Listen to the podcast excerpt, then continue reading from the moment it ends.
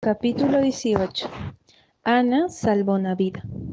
Todos los hechos de magnitud están relacionados con los de poca importancia. A primera vista parecería imposible que la decisión de un primer ministro canadiense de incluir a la isla del príncipe Eduardo en una gira política pudiera tener algo que ver en el destino de la pequeña Anna Shirley de Tejas Verdes, pero lo tuvo. El premier llegó en enero para dirigirse a sus partidarios y a los adversarios que se dignaran asistir a la asamblea que se reuniera en Charlottetown. La mayoría de los habitantes de Avonlea estaban con el premier y por ello, en la noche de la asamblea, casi todos los hombres y la mayoría de las mujeres habían ido a la ciudad, a 45 kilómetros de allí. La señora Rachel Lynde había ido también. Esta dama era una apasionada de la política y no hubiera creído posible que reunión alguna pudiera realizarse sin su concurso, aunque fuera opositoria. De manera que fue al pueblo y llevó consigo a su marido. Thomas sería útil para cuidar el caballo, y a Marilla Cuthbert, la propia Marilla, tenía un secreto interés por la política y como pensara que tal vez esta fuera su única oportunidad de ver un primer ministro vivo, aceptó prontamente, dejando a Matthew y a Ana al cuidado de la casa, hasta su regreso al día siguiente. Por lo tanto, mientras Maril y la señora Rachel se divertían en la asamblea, Ana y Matthew tuvieron para ellos solos la alegre cocina de tejas verdes. En la vieja cocina Waterloo danzaba un alegre fuego, y sobre los cristales brillaba la escarcha. Matthew cabeceaba sobre el defensor de los granjeros en el sofá, y Ana estudiaba con determinación sus lecciones en la mesa, a pesar de las continuas miradas que echaba al estante del reloj, donde estaba el nuevo libro que le prestara Jane Andrews. Jane le había asegurado un buen número de estremecimientos o palabras de admiración, y de los de Ana ardían por tocarlo. Pero eso significaría el triunfo de Gilbert Blythe a la mañana siguiente. Ana se volvió de espaldas al estante y trató de imaginar que no estaba allí. Matthew, ¿estudió usted geometría alguna vez cuando iba al colegio? No, creo que no dijo Matthew, saliendo bruscamente de la modorra. Me gustaría que sí, suspiró Ana, porque me tendría compasión. No se puede tener la compasión correcta si nunca se ha estudiado. La geometría está nublando toda mi vida. Soy tan sopenca en ella, Matthew. Bueno, no lo creo, dijo Matthew, conciliador. Me parece que eres buena en todo. El señor Phillips me dijo la semana pasada en el almacén de Blair que era la colegiala más inteligente y que haría rápidos progresos. ¿Rápidos progresos? fueron sus palabras. Hay muchos que acusan a Terry Phillips y dicen que es un mal maestro, pero creo que no es así. Matthew pensaba que cualquiera que alabara a Ana era bueno. Estoy segura de que me iría mejor en geometría si no me cambiara las letras, se quejó Ana. Me aprendo los teoremas de memoria y entonces él los escribe en el pizarrón con letras distintas de las del libro y yo me confundo. No creo que un maestro deba utilizar unos medios tan mezquinos, ¿no le parece? Ahora estamos estudiando agricultura y he descubierto que hace rojos a los caminos. Me tranquiliza pensar cuánto se deben estar divirtiendo Maril y la señora Lynd. La señora Rachel dice que el Canadá de hunde por una culpa de la forma en que llevan las cosas en Ottawa y que es una advertencia para los lectores. Dice que si las mujeres tuvieran que votar, pronto veríamos un cambio favorable. ¿Por quién vota usted, Matthew? Por los conservadores, dijo rápidamente Matthew. Por los conservadores, dijo rápidamente Matthew. Votar por los conservadores era parte de la religión de Matthew. Entonces yo también soy conservadora, respondió Ana decididamente. Me alegro por Gil porque algunos de los muchachos del colegio son liberales. Sospecho que el señor Phillips es liberal, porque el padre de Prissy Andrews lo es, y Ruby Gillis dice que cuando un hombre corteja a una muchacha tiene que estar de acuerdo con la madre en religión y con el padre en política. ¿Es verdad eso, Matthew? Bueno, no lo sé. ¿Alguna vez ha cortejado a alguien, Matthew?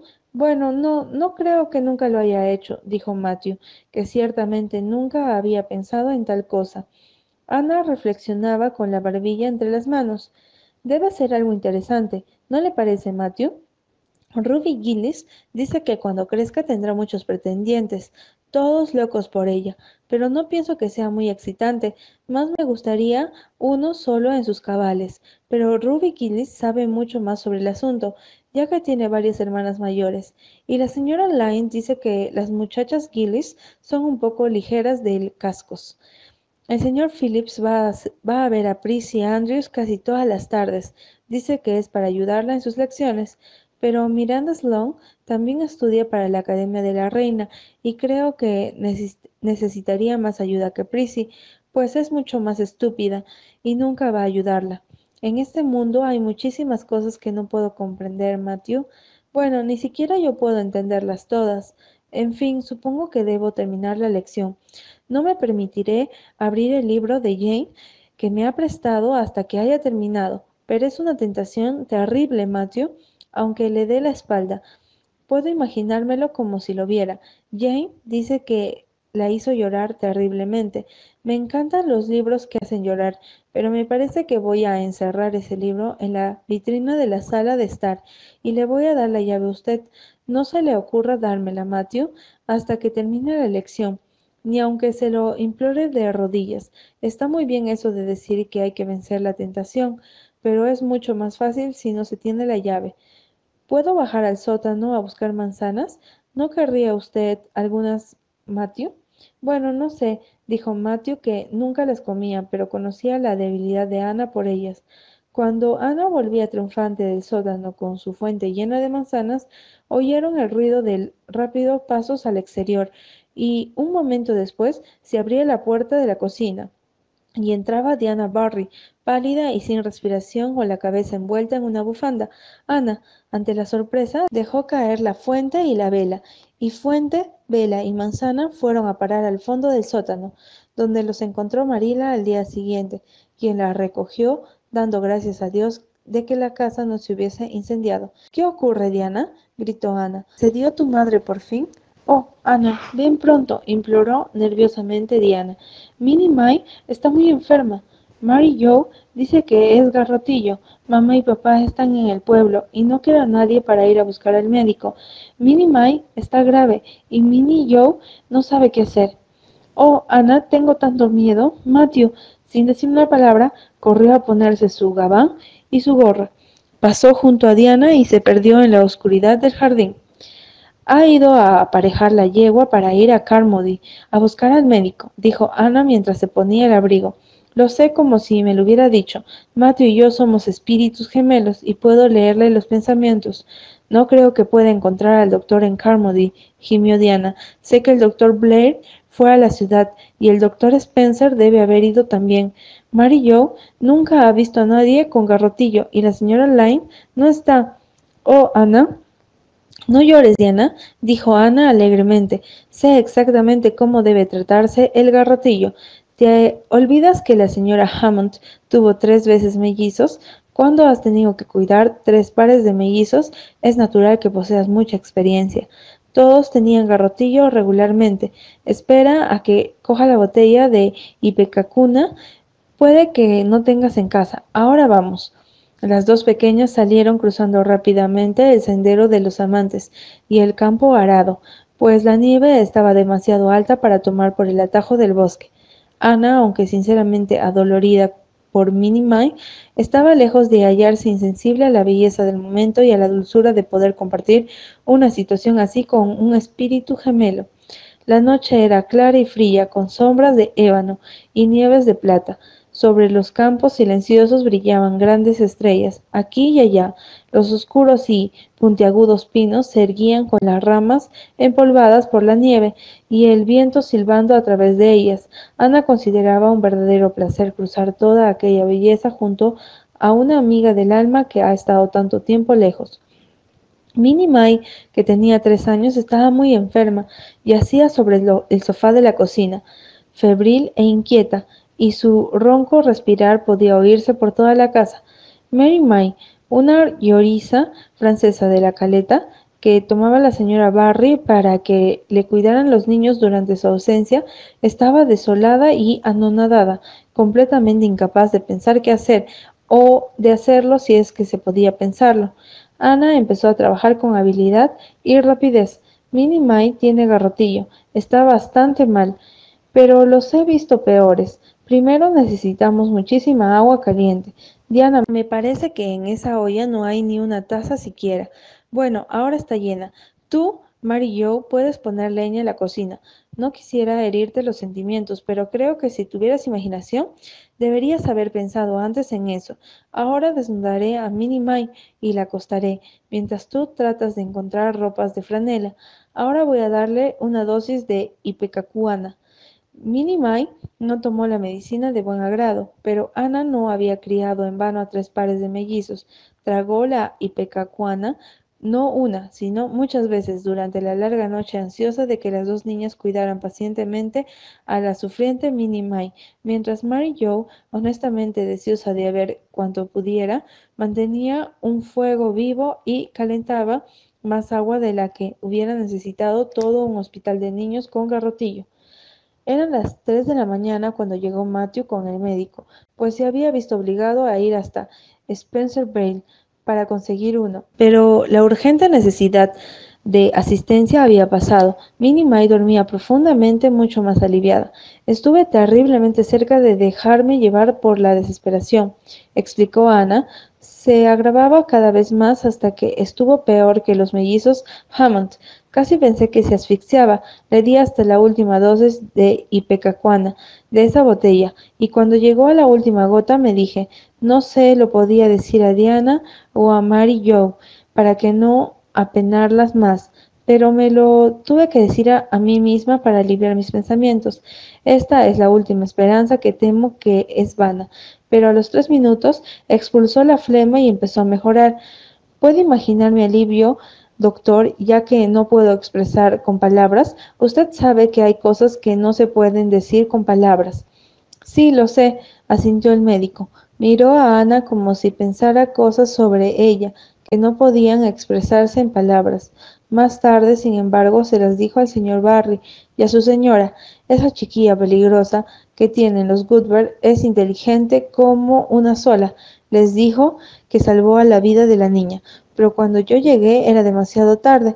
Parece tener una habilidad y una presencia de ánimo perfectamente maravillosas para una criatura de su edad. Nunca vi algo como sus ojos cuando me explicaba el caso. Ana había vuelto a casa de la maravillosa y helada mañana de invierno, con los ojos cargados de sueño, pero hablando incansablemente, mientras cruzaban el gran campo blanco y caminaban bajo el sendero de los amantes. Oh, Matthew, ¿no es una mañana perfecta? El mundo parece algo que Dios hubiera imaginado para su propio placer.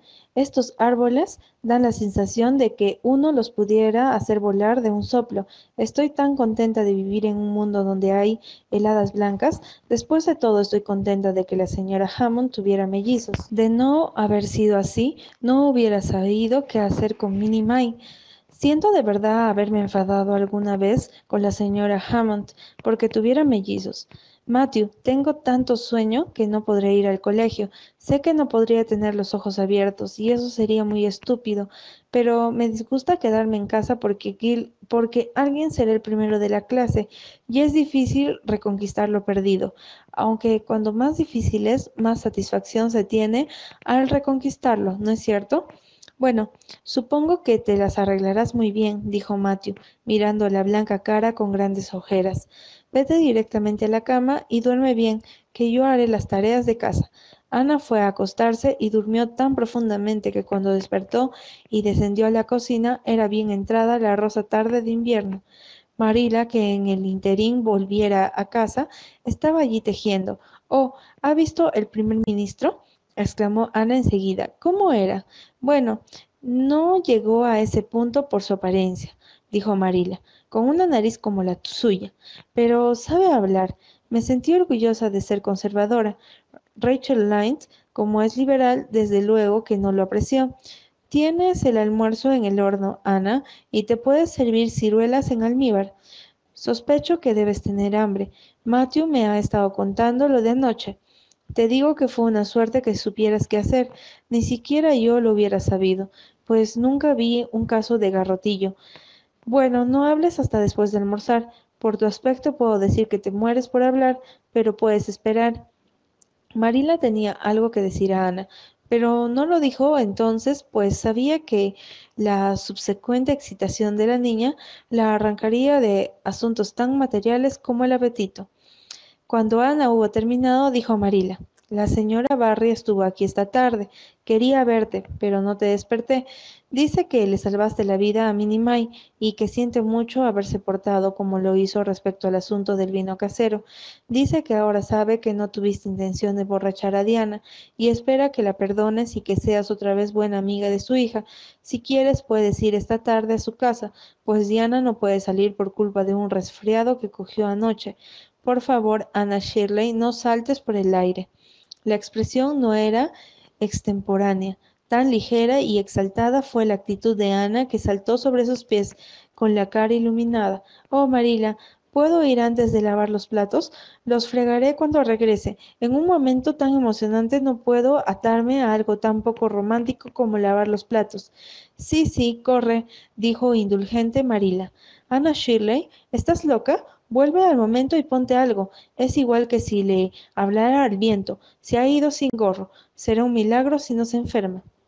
Ana volvió bailando a casa, a través de la nieve. Alumbraba por la púrpura luz del crepúsculo. Lejos del sudoeste, sobre las siluetas de los abetos brillaban la titilante luz perlada de una estrella vespertina en un cielo dorado pálido. Y rosa etéreo. El tañido de, los, de las campanillas de los trineos entre las nevadas colinas llegaba como un sonido élfico por el aire helado, pero esa música no era más dulce que la del corazón de Ana. Tiene ante sí a una persona completamente feliz, Marila, anunció. Soy totalmente feliz, a pesar de mis cabellos rojos. En estos momentos tengo un alma por encima de los cabellos rojos. La señora Barry me besó, lloró y dijo que lo sentía mucho, y que nunca me lo podría pagar.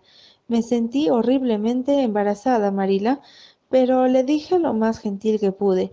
No le guardo rencor, señora Barry. Le aseguro de una vez por todas que no tuve intención de intoxicar a Diana y que por lo tanto cubriré el pasado con el manto del olvido.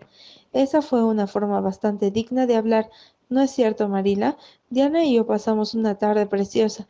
Diana me enseñó un lindo tejido de crochet que aprendería con su tía Carmody. Ni una palabra lo sabe en Avonlea, fuera de nosotras, y juramos solemnemente no revelárselo a nadie más. Diana me dio una hermosa postal con una guirnalda de rosas y un poema. Si me amas tanto como yo a ti, solo la muerte nos puede separar. Y esa es la verdad, Marila. Vamos a pedir al señor Phillips que nos permita sentarnos juntas en el colegio otra vez y Gertie Pye puede ir nuevamente con Minnie Andrews. Tomamos el té elegantemente. La señora Barry sacó su mejor juego de té, como si yo fuera una visita de importancia. No le pude decir del estremecimiento que me produjo. Nadie había usado antes su mejor losa conmigo. Comimos torta frutada, bollitos y dos clases distintas de confituras. La señora Barry me preguntó si quería té y dijo, querida, por favor, ¿quieres pasar los bizcochos a Ana? Debe ser hermoso ser mayor, Marila, cuando es tan lindo solo que te traten como si lo fueras. No lo sé, dijo Marila con suspiro. Bueno, de todas maneras, cuando sea mayor, dijo Ana decidida, siempre hablaré a los pequeños como si fueran mayores, y yo me reiré de ellos si emplean palabras largas. Sé por triste experiencia cuánto duelen esas cosas. Después del té, Diana y yo hicimos caramelo. Lo que salió no estaba muy bueno, supongo que porque ni Diana ni yo habíamos hecho antes.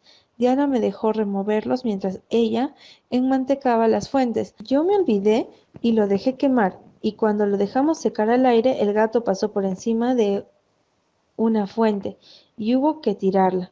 Para hacerlo fue divertidísimo. Cuando volví a casa la señora Barry me pidió que fuera cuantas veces pudiera, y Diana me echaba besos desde la ventana. Le aseguro, Marila, que esta noche tengo ganas de arrasar y que voy a pensar una nueva oración especialmente para el acontecimiento.